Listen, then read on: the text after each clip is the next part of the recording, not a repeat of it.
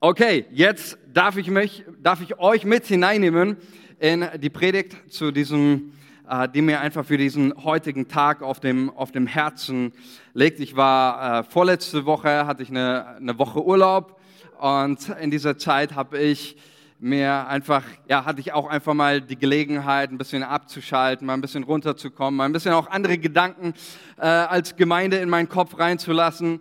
Und ähm, wie das so ist, wenn man Zeit hat, einfach um gewisse Dinge nachzudenken, hat man wieder auch Freiraum. Das ist auch ganz wichtig, deswegen machen wir Feiertag und all diese Dinge sind wichtig. Äh, dadurch hatte ich auch wieder ein bisschen mehr Zeit, auch mal darüber zu reflektieren, auch über das letzte Jahr, auch was, was hier passiert ist und auch darüber nochmal einfach zu spüren, auch im Gebet ähm, habe ich Dinge ganz klar empfunden, die möchte der Heilige Geist in unserer Mitte wieder ganz neu reanimieren. Denn darum geht es ja auch in dieser Predigtserie, der Geist Gottes als der, ich bezeichne ihn so, der Reanimator, der wieder das Tote zum Leben erweckt, alles äh, lebendig macht. Und ich habe so in dieser, in dieser Zeit, in, in, meiner Urlaubszeit auch ein bisschen so das, das Jahr Revue passieren lassen und ähm, überlegt, okay, wie, wie, wollen wir auch als, als Christen, wie wollen wir als Kirche ähm, auch die Zukunft gestalten, auch hier weiterleben, auch ähm, mit der, der Pandemie, in der wir gerade uns befinden. Ich weiß nicht, ob du es mitbekommen hast, wahrscheinlich schon. Wir leben seit etwa gut einem Jahr, etwas länger jetzt schon, äh, in einer Corona, äh, in einer Pandemie. Und, ähm, und ähm, ja, sind so durch dieses letzte Jahr gegangen und ich glaube, und darum geht es mir heute in, in, in dieser Message, die ich mit uns teilen möchte, einfach um diese Frage nochmal zu stellen, hey, wie wollen wir als, als Kirche, wie wollen wir persönlich auch als Christen ähm, auch in dieser Zeit weiterleben? Denn Freunde, wir müssen uns keine Illusion machen. Wir reden immer so gerne von einer Zeit nach Corona. Wir müssen uns keine Illusion machen, wenn wir die Meinung der Experten hören, dann wissen wir, es wird keine Zeit nach Corona geben, es wird nur eine Zeit mit Corona geben. Und deswegen ist die Frage, und es ist so extrem wichtig, so extrem. Und deswegen heute glaube ich auch Pfingsten als ein historisches Datum möchte ich einfach diese, diese Gelegenheit nutzen euch einfach das teilen, was Gott mir auch aufs Herz gelegt hat ähm, für uns als Kirche. Wie wollen wir auch in Zukunft Kirche gestalten? Ähm, und ich habe so das Empfinden, auch wenn ich so zurückschaue, dass es gewisse Dinge gibt, äh, nicht nur in unserer Gemeinde, sondern einfach auch, was die Christenheit in Deutschland betrifft. Es gibt gewisse Dinge, die sind eingeschlafen und es gibt tatsächlich auch Dinge, die sind komplett abgestorben.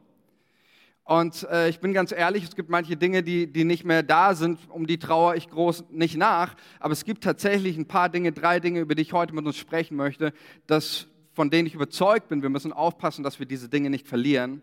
Denn wenn wir das verlieren würden, dann wäre es in der Tat eine geistliche Schwächung äh, für die Gemeinde Jesu und auch für den Auftrag, den wir haben. Und deswegen gibt es drei Dinge, mit denen ich heute mit euch, euch sprechen möchte. Und mein Herz brennt, mein Herz brennt für diese Botschaft. Ähm, äh, die Leute, die mit mir in der Woche Kontakt haben, denen habe ich schon mindestens diese Predigt fünfmal gepredigt. Ähm, aber mein Gebet ist tatsächlich, dass diese Predigt für dich einfach, ähm, dass diese Predigt dich heute Morgen provoziert. Ähm, ich bin nicht hierher gekommen, um jetzt unsere Seelen zu massieren. Nicht heute. Ja, das mache ich vielleicht wann anders mal wieder. Ähm, aber ich bin heute hier, um dich herauszufordern, persönlich, um uns alle ähm, in eine gewisse gute Unruhe zu führen, auch mal darüber nachzudenken, hey, äh, was ist mein nächster Schritt? Wie möchte ich auch in der, in der nächsten Zeit ähm, mein Christsein, auch im Alltag leben, auch wir als Kirche? Und das ist mein Gebet, dass diese Predigt eine Initialzündung für uns persönlich wird, auch neu wach zu werden für den Auftrag, den Gott uns gegeben hat. Und dazu ist Pfingsten natürlich das Datum oder überhaupt generell das, worum es geht. Denn bei Pfingsten wird eines deutlich, da geht es nämlich, ich sage mal auf den Punkt gebracht, ähm, in der Bibel geht es um Pfingsten, um ähm, Empfang des Heiligen Geistes und die Sendung der Kirche in diese Welt.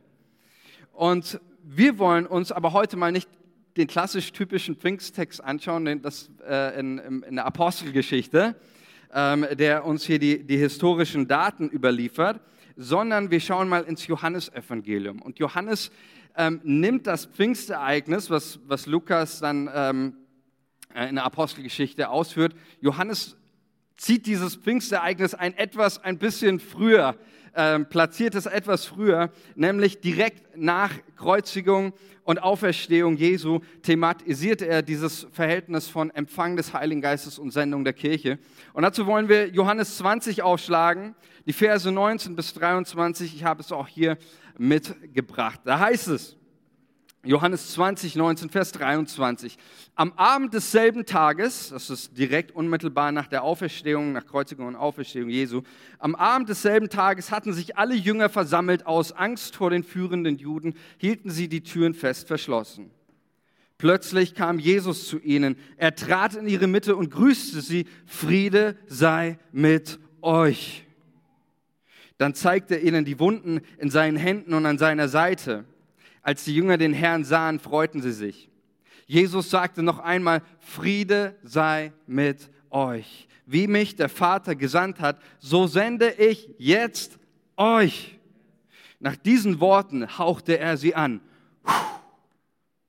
Und er sprach, empfangt den Heiligen Geist.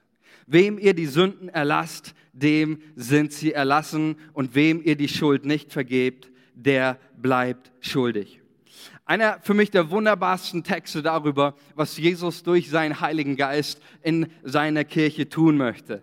Äh, Jesus kommt in, in, die Mitte dieser, dieser Jünger, die, die aus, aus Angst sich in, in einen, ich sag mal wirklich in eine Ausgangssperre, in einen Lockdown begeben haben. Und er kommt mitten in diese Versammlung, die geprägt war von der Angst. Und er sagt zu ihnen, Friede sei mit euch wie der Vater mich gesandt hat, so sende ich euch. Und dann greift Jesus auf eine Geste zurück, er haucht sie an und damit greift er auf eine Geste zurück, die wir alle kennen, oder? Wo kommt das nochmal in der Bibel vor? Anhauchen? Richtig, Garten Eden, Schöpfungsbericht, 1. Mose 2. Gott haucht den Menschen seinen Lebensodem ein. Und das ist hier eine Parallele, die Jesus zieht. Und genauso wie im, Schöpfungsbericht deutlich wird, dass ein, ein toter Körper, ein, ein lebloser Körper durch den Odem, durch den Hauch Gottes ein lebendiges Wesen wird, so wird hier angedeutet und gezeigt, durch den Heiligen Geist wird nun diese verängstigte, leblose Jüngerschar zu einer lebendigen Gemeinschaft mit Bestimmung und mit Auftrag.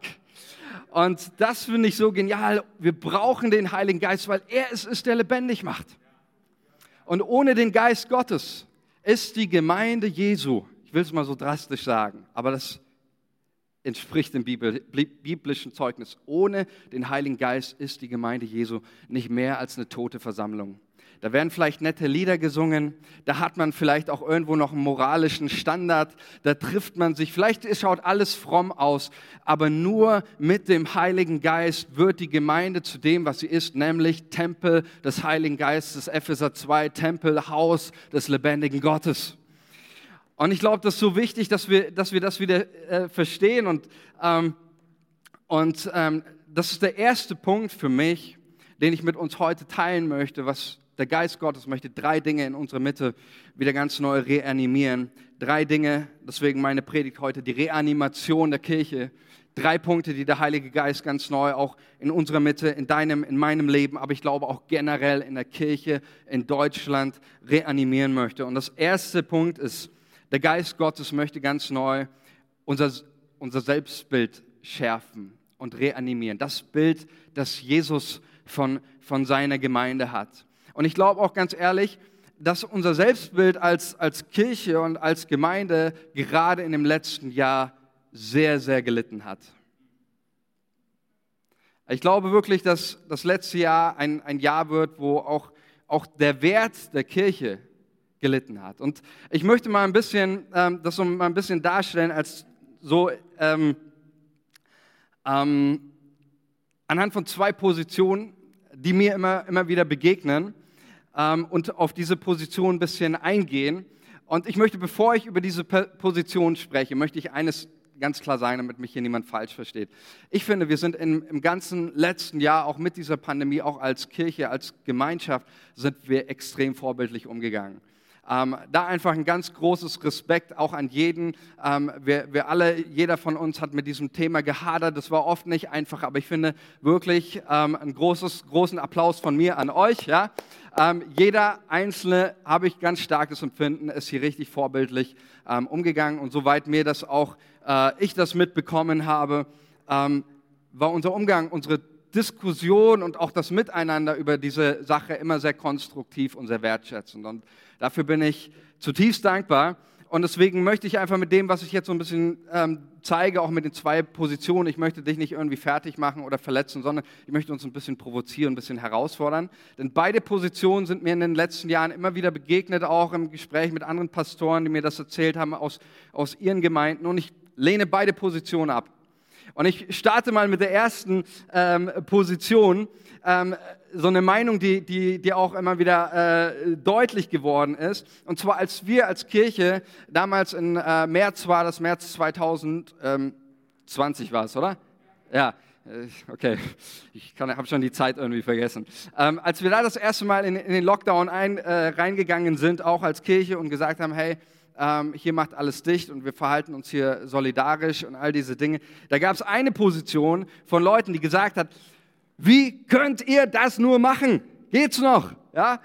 Ihr schließt Gottesdienste, was ist nur los mit euch? Ja, das ist mehr oder weniger Verrat an Jesus, am Christentum. Ja, wie könnt ihr nur aufhören, Gottesdienste zu feiern, gerade jetzt?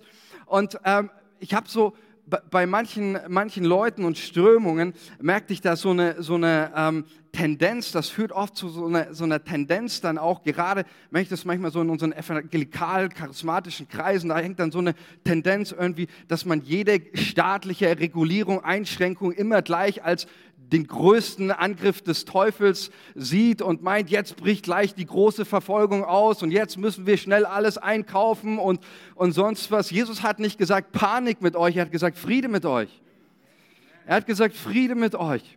Und ähm, wo, ich, wo ich manches Mal merke, Leute sind nur noch besetzt von Panik, von Angst. Alles, was in ihrem Kopf drinnen ist, ist nur irgendwelche Verschwörungszeug. Leute, nicht jegliche Gesetzesänderung ist gleich ein Angriff auf unsere Religionsfreiheit. Nicht immer die ganze Welt hasst uns Christen. Und nicht immer die ganze Welt ist gegen uns. Der Applaus ist verhalten, ich merke schon die Position. Ich versuche euch hier ein bisschen ähm, herauszufordern, ähm, sich eben mit dem, weil das, das ist der Punkt, den ich, den ich sehe, dass manchmal auch unser, unser, unser Fokus, unser Auftrag dadurch abhanden kommt. Und man kann sich mit allem Möglichen beschäftigen. Und Freunde, es ist nicht so, dass ich blind durch diese Welt gehe.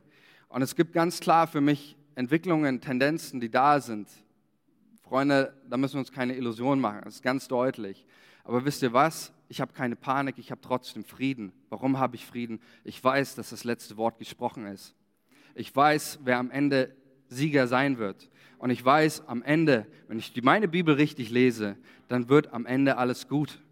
Dann wird am Ende alles gut. Ja? Und deswegen glaube ich auch für die nächste Zeit, und wenn es mal wieder irgendwie was gibt oder jenes, das heißt nicht, dass wir blind sind, das heißt nicht, dass wir naiv sind. Ähm, aber es heißt, wir dürfen auch einfach mal die Füße stillhalten und das Wort Gottes an uns ergehen lassen. Friede sei mit euch und ähm, einfach da auch in eine Entspanntheit reinkommen. Und das führt mich, werde ich gleich ausführen, das führt uns ja nicht irgendwie dazu zu einer Passivität, dass ich mich jetzt zurücklehne, auf mein Bett lege und sage, naja, ist doch wurscht, letzte Wort ist eh schon gesprochen, Jesus ist ja eh Sieger, also warum, warum noch irgendwas machen, so, ne? Äh, darum geht es mir nicht. Ja? Und dann hatten wir eine andere Position, weil ja genau das Gegenteil, ähm, als wir dann auch ähm, gesagt haben, hey, wir, starten wieder mit Gottesdiensten, auch mitten in der Pandemie und als auch Inzidenzzahlen und alles hochgegangen sind, gab es Leute, die sagten, wie könnt ihr nur? Wie könnt ihr nur Gottesdienste feiern? Wir leben hier mitten in einer Pandemie. Tausend Menschen sterben, überfüllte Krankenhäuser. Alles macht dich. Wirtschaft, lokale Vereine, alles gesellschaftliche Leben fährt runter und ihr fangt hier an, fröhlich Gottesdienste zu feiern. Sag mal, hakt's noch? Wo ist eure Solidarität?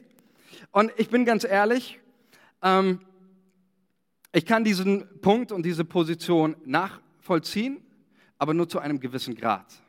Nur zu einem gewissen Grad. Denn wenn ich das höre, und das habe ich auch mit im Gespräch auch mit anderen Christen gehört, wenn ich höre, ja, die Kirche muss dicht machen, weil alles andere macht dicht, dann sage ich, dann fehlt es hier an einem ganz klaren biblischen Selbstverständnis vom Auftrag der Kirche. Denn die Kirche ist eben nicht alles.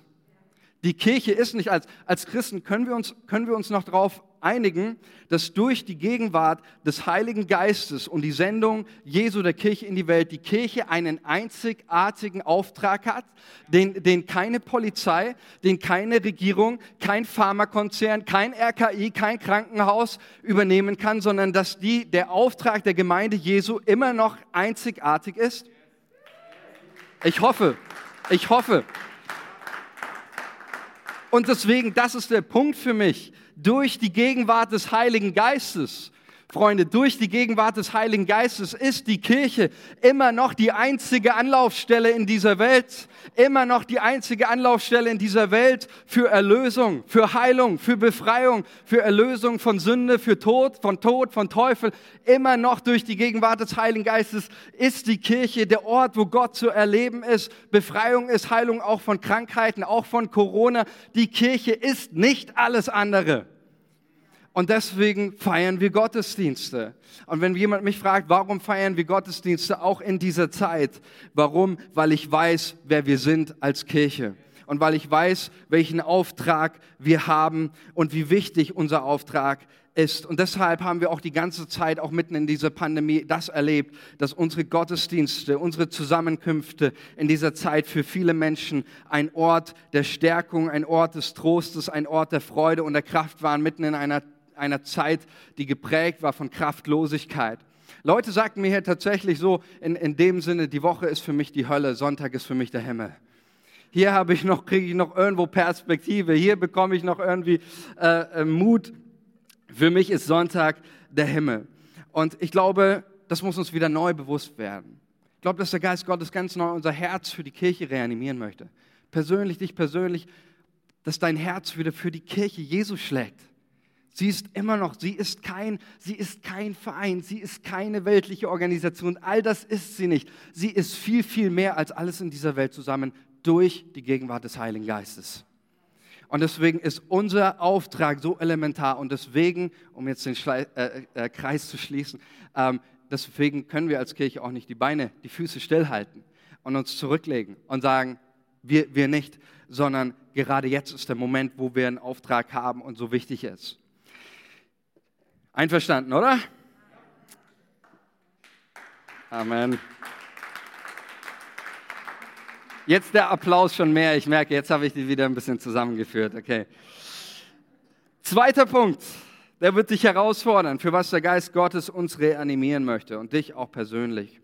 Ich glaube, dass ähm, auch mit einer der, Ding, der größten Dinge, ähm, die im letzten Jahr gelitten haben, ähm, weltweit in unserem Land, in, in unseren Gemeinden, ähm, war eine Kirche zu sein, die auf Nähe ist und Menschen zu sein, die nahbar sind. Und ich glaube, das, was, äh, was mir ganz stark auf dem Herzen liegt, ähm, was, wo ich das Empfinden habe, der Geist Gottes möchte uns ganz neu reanimieren für Nähe. Für Nähe. Ähm, wenn wir mal in die Bibel schauen, dann sehen wir, dass einer der charakteristischsten Merkmale des Dienstes Jesu war, was? Seine Nähe. Jesus war Menschen nah. Immer wo Jesus Menschen dient, dient er ihnen durch seine, durch körperliche Zuwendung. Schaut mal die Heilungsberichte an äh, oder das Leben Jesu. Ähm, das, was für ihn charakteristisch ist. Wo Jesus Menschen dient, geschehen Hand, Handauflegungen. Wo Menschen Jesus dient, er nimmt Menschen in die Arme, er drückt sie, da ist Gedrängel, da ist Gedrücke, äh, da geschieht ganz viel Nähe. Lukas 4, Vers 40. Als aber die Sonne unterging, brachten alle die, die an mancherlei Krankheiten leiden hatten, sie zu ihm, also zu Jesus. Er aber legte jedem von ihnen die Hände auf und heilte sie. Jesus dient den Menschen hier aus nächster Nähe. Markus 10, Vers 13, einer der wundervollsten Texte. Jesus liebt Kinder, Amen. Markus 10, 13. Und sie brachten Kinder zu ihm. Wozu? Damit er sie anrühre. Und Jesus rührte sie nicht nur an, sondern lesen wir weiter in Vers 16. Und er nahm sie auf die Arme, in die Arme und er legte ihnen die Hände auf und segnete sie. Was für ein wunderbarer Text über, über die Nähe Gottes. Wenn im Neuen Testament, wenn wir davon reden, dass Gott den Menschen nahe gekommen ist, dann ist das nicht irgendwie eine, nur eine theologische Phrase, um die Menschwerdung Christi zu beschreiben, sondern dass Gott den Menschen nahe gekommen ist, das ist gelebter Auftrag Jesu gewesen. Jesus diente den Menschen aus nächster Nähe und er diente ihnen mit seiner Nähe. Und ich möchte mit euch mal eine Geschichte in Lukas 5 anschauen, ähm, sind, sind zwei Verse, die deutlich machen, warum hat denn Jesus überhaupt Menschen die Hände aufgelegt. Und es ist einer der, der krassesten Stellen überhaupt ähm, im Neuen Testament äh, und Begebenheiten, wie ich meine, die, äh, die wir im Leben Jesu finden. Lukas 5, Vers 12, da heißt es, in einer Stätte, durch die Jesus kam, war ein Mann, der am ganzen Körper Aussatz, im Griechischen heißt es hier Lepras, hatte. Als er Jesus sah, warf er sich vor ihm nieder und flehte ihn an, Herr, wenn du willst, kannst du mich reinmachen.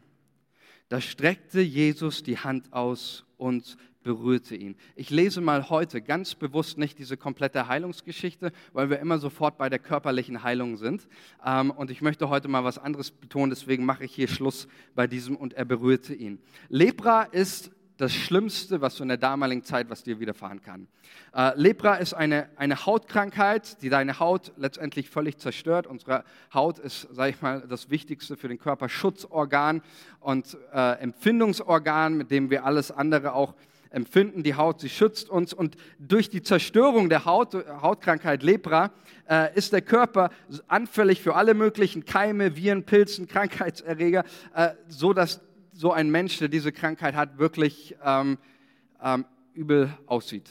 Die Historiker sagen, äh, schreiben über Leprakranke, dass es wandelnde Leichen waren, ähm, weil man da schon teilweise die Knochen gesehen hat und alles. Lepra führt dazu, dass ein Mensch nichts mehr fühlen kann, ähm, weil das wichtigste Fühlorgan deiner Haut, die dazu äh, dient, dass du im Kontakt mit deiner Umwelt ist, kaputt ist.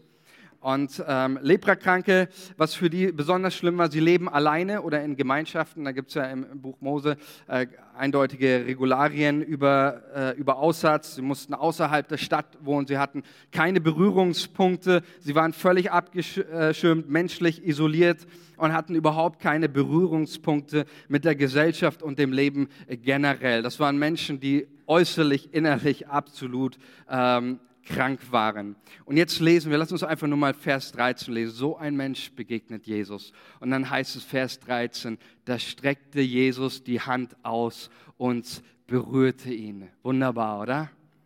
Ich stelle mir das so, so vor, ich will jetzt da nicht zu weit gehen oder so. Ich glaube nicht, dass Jesus ihn irgendwie so angerührt hat, so, sondern ich glaube, Jesus hat ihn berührt, wie er Menschen berührt hat, als er sie berührt hat. Er hat ihn in die Arme geschlossen. Er hat ihn in die Arme geschlossen. Und ich finde das so genial, wenn wir mal hier gucken, was Jesus hier macht. Hier geht es nicht um irgendwie eine bloße Geste, irgendwie so hatschi-tatschi, ich fasse dich mal an oder so, sondern mit, mit dieser Berührung, die Jesus den Menschen gibt, kommt dieser Mensch, der völlig isoliert war, der völlig überhaupt keinen Zugang hatte zu irgendeiner seelischen oder körperlichen Berührung oder irgendwas. Er bringt diesen Menschen mit seiner körperlichen Berührung wieder in Berührung mit dem Leben, wieder in Berührung mit der, mit der Gemeinschaft Gemeinschaft. Er holt ihn raus aus seiner Isolation. Und bevor Jesus hier eine körperliche Heilung vollbringt, heilt er die Seele eines Mannes, der gekrankt hat an Distanz und an Einsamkeit. Ist das nicht genial? Ich liebe wie Jesus Menschen heilt. Ja? Mit dieser Berührung kom kommuniziert Jesus. Vielleicht bist du gerade abgeschirmt, vielleicht bist du isoliert von den Menschen oder sonst was, aber du bist nicht isoliert von den mächtigen Händen Gottes, die dein Leben halten und, und dich in diesem Moment verändern. Und das, in diesem Auftrag steht die Kirche. Es ist kein Nice-to-have-Hände auflegen. In diesem Aufstra Auftrag steht die Kirche, der unverhandelbar ist. Markus 16, da heißt es, über den, den Missionsbefehl. Geht hin in alle Welt, verkündigt das Evangelium der ganzen Welt. Und dann gibt es folgende Zeichen, die, die den, den folgen, die glauben. Und es heißt, Kranken werden sie die Hände auflegen und sie werden sich wohlbefinden. Es ist charakteristisch für den Dienst Jesu und es ist sein Wille für seine Kirche, dass sie eine Kirche ist, die nahbar ist, die an den Menschen dran ist, die nicht irgendwie auf Distanz ist. Mir geht es hier nicht darum, nicht falsch verstehen, Freunde. Mir geht es nicht darum, dass wir den Gottesdienst beenden, uns alle in den Arm liegen oder du rausgehst auf die Straße und jeden in den Arm nimmst oder sonst was. Aber da, wo Menschen ähm, deine Nähe, brauchen, ja, wo vielleicht jemand am Krankenbett mal eine Umarmung oder sonst was. Sei mutig. Sei mutig und gib dem Menschen, was er braucht. Das ist dein und das ist mein Auftrag, auch den Menschen in dieser Art und Weise zu dienen. Und ich möchte einfach mal ganz kurz, ich hatte, ich hatte letztens äh, ein besonderes Ereignis ähm, oder Begebenheit, ähm, als ich in, in Leipzig war. Vor zwei Wochen ähm, hatte ich hier gepredigt und dann war ich sonntags noch auf dem Jugendgottesdienst in Leipzig. Und nachdem ich, bin ich nach Hause gefahren und es war schon, war schon mitten in der Nacht und ich musste noch äh, zur Tankstelle. Jemand hat es letztens gesagt, irgendwie Tankstellen sind ein Ort der besonderen Gegenwart Gottes für mich. ähm, und dann bin ich mit einer, einer Frau dort ins Gespräch gekommen, ähm, war eine, eine Krankenpflegerin. Ich glaube auch, dass sie schon ein bisschen angetrunken war. Man hat gemerkt, sie ist schon eine, ein bisschen auch eine kaputte Seele, nicht obdachlos oder so, aber einfach mal gemerkt, sie ist äh, gebeutelt so vom Leben und äh, war da an der Tankstelle gestanden, hat überhaupt keine Maske angehabt oder irgendwas. Und, ähm, und dann bin ich mit ihr ins Gespräch gekommen und ich habe ihr von Jesus erzählt und dann habe ich für sie am Ende gebetet und dann unterbricht sie mich im Gebet und sagt, hey, was machst du? Ich, ich spüre auf einmal irgendwie, ich kriege Gänsehaut, ich merke in meinem Herzen passiert was und ich sage zu ihr, ja, das ist normal. Äh, Gegenwart Gottes, Gott ist da, genauso wie du und ich. Und ich spreche mit ihr und erzähle ihr von Jesus und dann, dann, dann verabschieden wir uns und sie sagt mir folgenden Satz und der hat mir echt nochmal zum Nachdenken, mich nochmal zum Nachdenken gebracht. Dann sagt sie zu mir folgenden Satz, sie sagt, seit einem Jahr Seit einem Jahr hat ein Mensch wie du nicht mehr so mit mir gesprochen. Und mir sind Tränen gekommen, Leute, weil das der Zustand ist vieler Menschen.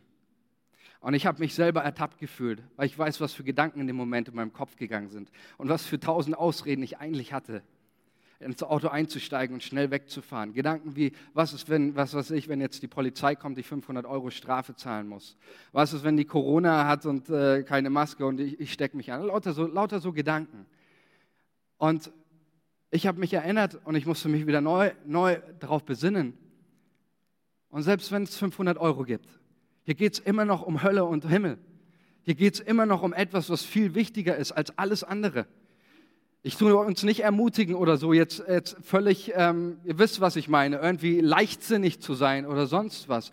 Aber ich glaube, es ist ganz neu, die, die Frage auch für uns zu stellen, welche Art von Christsein wollen wir leben?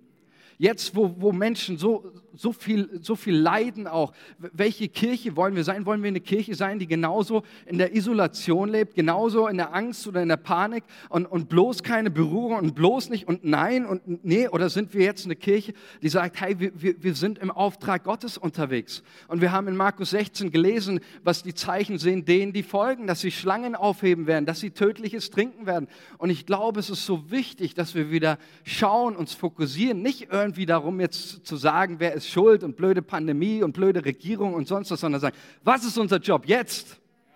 Als Kirche, unser Auftrag. Und das sind die Menschen. Dieser Auftrag, der hat sich nicht geändert. Und deswegen glaube ich, dass der Geist Gottes uns auch hier, auch heute neu reanimieren möchte für Nähe. Lass uns keine Kirche werden. Dafür werde ich sorgen. Wir werden keine Kirche der Distanz. Wir werden keine Kirche der Distanz, sondern eine Kirche, die den Menschen aus nächster Nähe dient, so wie Jesus unser großes Vorbild und unser Herr und Gott es uns vorgelebt hat. Amen. Der dritte Punkt, dritte Punkt und mein letzter Punkt, der dritte Punkt, was Gott auch ganz neu wieder reanimieren möchte. Und dazu hole ich gleich auch ein bisschen aus. Der dritte Punkt ist eine Reanimation von Lobpreis. Eine Reanimation von Lobpreis. Und ich habe auch hier ganz stark das Empfinden, dass ähm, Lobpreis uns, ja, logisch auch durch die, äh, durch die Maßnahmen ähm, ein Stück weit eingeschlafen ist und ähm, wir aufpassen müssen, dass Lobpreis nicht irgendwie ähm, uns aus den Händen rutscht und wir das nicht mehr aufnehmen. Und ich möchte das mal kurz so auf, ausholen. Ähm, und das meine ich nicht als eine Wertung, es ist einfach ein Fakt. Ähm, die Kirche stand noch nie an diesem Punkt, wo wir heute stehen. Korrigiert mich, wenn ich da falsch liege. Christentum ist seit dem 4. Jahrhundert, seit Kaiser Galerius, eine anerkannte äh, legale Religion. Später unter Konstantin zur Staatsreligion erhoben wurde. Aber seit, seit dieser, diesem 4. Jahrhundert gab es in der ganzen christlichen Geschichte, gab es noch nie, dass der Staat in die Gestaltung der Gottesdienste so massiv eingreift und die ähm, Regularien vorgibt für die Religionsausübung. Ich meine das nicht als eine Wertung, ich sage nicht, dass das falsch oder richtig, sondern es ist einfach nur ein Fakt, dem wir uns bewusst sein müssen. Es, gab es in der Geschichte noch nie, natürlich gab es auch unter äh, verschiedenen Regimen gab es äh, das Verbot gewisser Strömungen, wie zum Beispiel und im Naziregime oder auch in der DDR äh, war die Pfingstbewegung verboten, ähm, aber kein, es gab kein generelles Gemeindezusammenkommen äh, Verbot, sondern das betraf dann nur die Kirchen, die äh, genügend oder zu viel Wind gemacht haben oder die man als Gefahr gesehen hat. Die wurden dann ähm, offiziell verboten.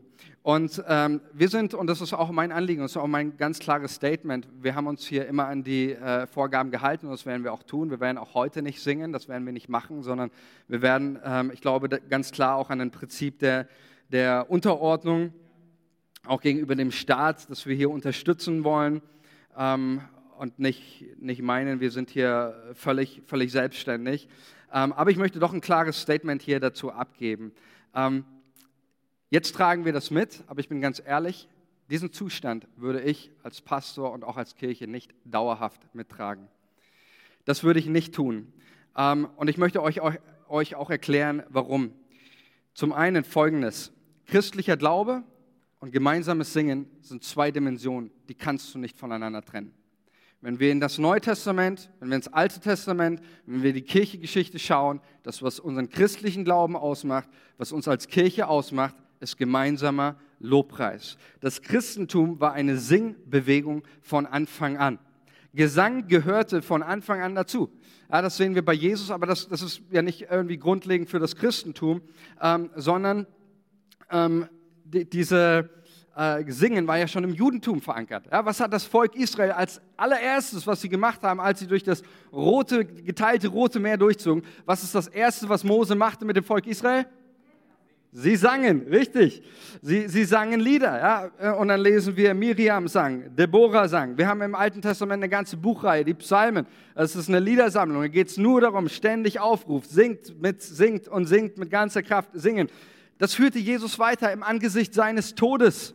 Im letzten Augenblick vor seiner Verhaftung sang er mit seinen Jüngern, Markus 14, 26. Sie sangen die Dankspsalmen und gingen hinaus zum Ölberg. Paulus schreibt deshalb an die Epheser als eine Pflicht für den christlichen Gottesdienst. Er ermutigt einander durch Psalmen, Lobgesängen und Lieder. Die ersten Christen, sie sangen. Paulus und Silas im Gefängnis, Apostelgeschichte 16, kennen wir alle. Was machen sie? Sitzen in ihren Ketten und, und äh, Gefängnistüren und sie fangen mitten in der Nacht an, die beiden Gott in Lobliedern zu singen und die Ketten fallen und die Türen brechen, brechen auf. Die römischen Historiker überrich, äh, überliefern uns, als die ersten Christen in die, in die Arena geschmissen worden sind und im Angesicht von, von, ähm, von Löwen und wilden Tieren, von denen sie gefressen worden sind, was haben die ersten Christen gemacht? Sie sangen, sie gingen mit Gesang in die, in die Arena und wenn wir da mal reinschauen, für die ersten Christen war der Lobpreis die stärkste Waffe gegen Angst, gegen Kummer, gegen Traurigkeit. Es war die stärkste Waffe im Angesicht des Todes, Lieder zu singen, die Gott proklamieren, die die Gedanken von den Ängsten wieder auf den Thron Gottes lenken. Und das ist das, das Wichtige und das dürfen wir nicht vergessen, Freunde. So wichtig und deswegen geht es hier nicht einfach nur um Singen. Und ich möchte mit euch ein äh, Zitat noch teilen. Äh, Martin Luther, der hat was richtig Starkes. Übrigens, jede Erweckungsbewegung, kannst du sehen in der Geschichte, Kirchengeschichte, jede Erweckungsbewegung ist gleichzeitig eine Singbewegung. Reformation, Methodismus, Pfingstbewegung, überall gab es immer einen Haufen an Liedern, die wieder neu dazugekommen sind. Martin Luther schreibt Folgendes, denn Gott hat unser Herz und Mut fröhlich gemacht durch seinen lieben Sohn. Hört euch das an, was jetzt kommt, eine Offenbarung über Lobpreis, was Martin Luther hier schreibt. Ähm, Jesus, welchen er für uns gegeben hat zur Erlösung von Sünden, Tod und Teufel. Wer solches mit Ernst gläubet, wer solches mit Ernst gläubet, der kann's nicht lassen. Der kann's nicht lassen. Er muss fröhlich und mit Lust davon singen und sagen, dass es andere auch hören und herzukommen. Und dann schreibt Martin Luther weiter, solches Singen vertreibt den Teufel und macht die Leute fröhlich. Solches Singen vertreibt den Teufel. Ja? Das, was Luther hier sagt für den evangelischen Gottesdienst, für die Reformation, es, muss gesungen werden. Denn es gibt Dinge, die unser Herz, die, wenn Dinge unser Herz in einem besonderen Maße begeistern, dann, dann muss davon gesungen werden. Im Singen von Gottes Sieg steckt nochmal eine ganz andere Dimension. Deswegen hat Paulus und Silas im Gefängnis gesungen. Deswegen haben die ersten Christen in der Arena ganz andere Dimension steckt. Der Kirchenvater Augustinus geht sogar so weit und er sagt, äh, wer singt, der betet doppelt hat Augustinus gesagt. Wer singt, der betet doppelt. Und Augustinus war ein fleißiger Beter, der wusste um die Kraft des Gebets. Und, und deswegen sagt er, äh, wer singt, der betet doppelt. Das ist nochmal eine enorme Kraft darin. Und deswegen möchte ich dich persönlich ermutigen, wo auch immer du bist, nicht hier im Gottesdienst und nicht heute, wo auch immer du bist, für dich persönlich, in deiner Familie, mit, mit Leuten, die du seelsorgerlich begleitest oder, oder zu Hause in deinem Auto, fang wieder an, neu Lobpreis zu machen. Fang wieder an, es ist so eine, so eine Kraft. Im, Im Lobpreis geschieht so viel Freisetzung. Im Lobpreis treten wir aus aus Lichkeit Gottes. Wir fokussieren uns wieder neu. Es ist so, so enorme Kraft und es ist auch so wichtig, dass die Kirche wieder singen darf. Und wenn sie das nicht tut, in der Tat, ich empfinde es als eine geistliche Schwächung für die Gemeinde Jesu, wenn sie das nicht mehr tut und ihren Auftrag leben will. Und ich möchte zum Schluss kommen und einen letzten Vers mit euch teilen. Und dann wollen wir einfach in eine, in eine gemeinsame Gebetszeit gehen. Wir ähm, haben nicht die Möglichkeit heute hier im, im Gottesdienst zu singen, aber was uns erlaubt ist, das tun wir. Und das wollen wir auch tun mit Mut und im Glauben, nämlich wir wollen gemeinsam beten. Und ähm, es wird jetzt auch, wenn wir Zeit haben, ähm, wo, wo das Lobpreisteam spielt oder auch ein bisschen lauter wird und wo ich euch einfach ermutige, für dich persönlich, da wo du bist, einfach zu beten, laut zu deinem Gott. Und ganz neu auch um eine Erfüllung mit dem Heiligen Geist zu beten und Weisheit. Weil der Geist Gottes, er sendet dich. Er sendet dich. Und ich möchte mit einem, einem Vers dann, dann schließen. Epheser 5, Vers 19 möchte ich vollständig lesen. Ich habe ihn gerade angerissen. Und hier wird nochmal deutlich, warum Paulus den Gemeindegesang verordnet in den Gemeinden. Verordnet, nicht, nicht als eine Option lässt. Wenn ihr wollt, dürft ihr singen, sondern Paulus verordnet äh, den Lobpreis in den Gemeinden. Er sagt, ermutigt einander durch Psalmen, Epheser 5, Vers 19. Ermutigt einander durch Psalmen, Lobgesänge und Lieder, wie sie euch Gottes Geist schenkt, singt für den Herrn und jubelt aus vollem Herzen. Als ich das gelesen habe, ist mir etwas deutlich geworden, was mir so in dem, dem Maß noch nie, nie deutlich geworden ist. Es heißt hier tatsächlich, singt Lieder, nicht eure eigenen oder sonst was, sondern wie sie der Geist Gottes schenkt. Versteht ihr? Wo der Geist Gottes wirkt, werden Lieder gesungen. Es ist einer der wunderbarsten Gaben, die der Heilige Geist seiner Kirche schenkt. Er schenkt ihnen Lieder. Und ich hatte, als ich diesen Vers habe, habe ich einen, einen, starken, auch prophetischen Impuls gehabt, auch für, für uns als Kirche. Und ich habe gesehen und ich habe gehört, diese Kirche wird bekannt sein für Lobpreis. Diese Kirche wird bekannt sein für Lobpreis. Und ich, ich sehe, wie Leute sich hin, hinsetzen und nicht eigene, sondern durch den Heiligen Geist inspirierte Liedtexte schreiben. Ich sehe Leute, die sich hinsetzen und schreiben durch den Heiligen Geist inspirierte Liedtexte und anfangen, Melodien zu kreieren, die der Heilige Geist schenkt. Und dann sehe ich, wie diese Kirche sich aufmacht mit der mächtigsten Waffe des Lobpreises. Und wo immer sie hinkommt, an die Krankenbette, in die Altenheime, in die Psychiatrien, in die Krankenhäuser, werden diese Lieder gesungen. Es sind Lieder, die Freisetzung bringen. Es sind Lieder, die Heilungen bringen. Es sind Lieder, die Leben schenken, weil es Lieder sind, die der Heilige Geist inspiriert hat und sie wirken das, was der Heilige Geist liebt, nämlich Leben zu entfesseln und Menschen frei zu machen.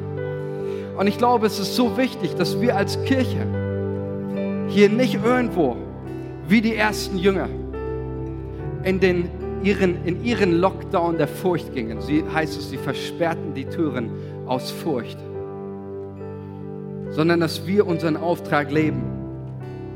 Und ich glaube, wir haben einen Auftrag vor uns, oder? Ich habe einen Vers, äh, nee, kein Vers, ich habe ein, ein Zitat, das ich euch noch vor, vorlesen möchte, bevor wir jetzt hier ins Gebet gehen.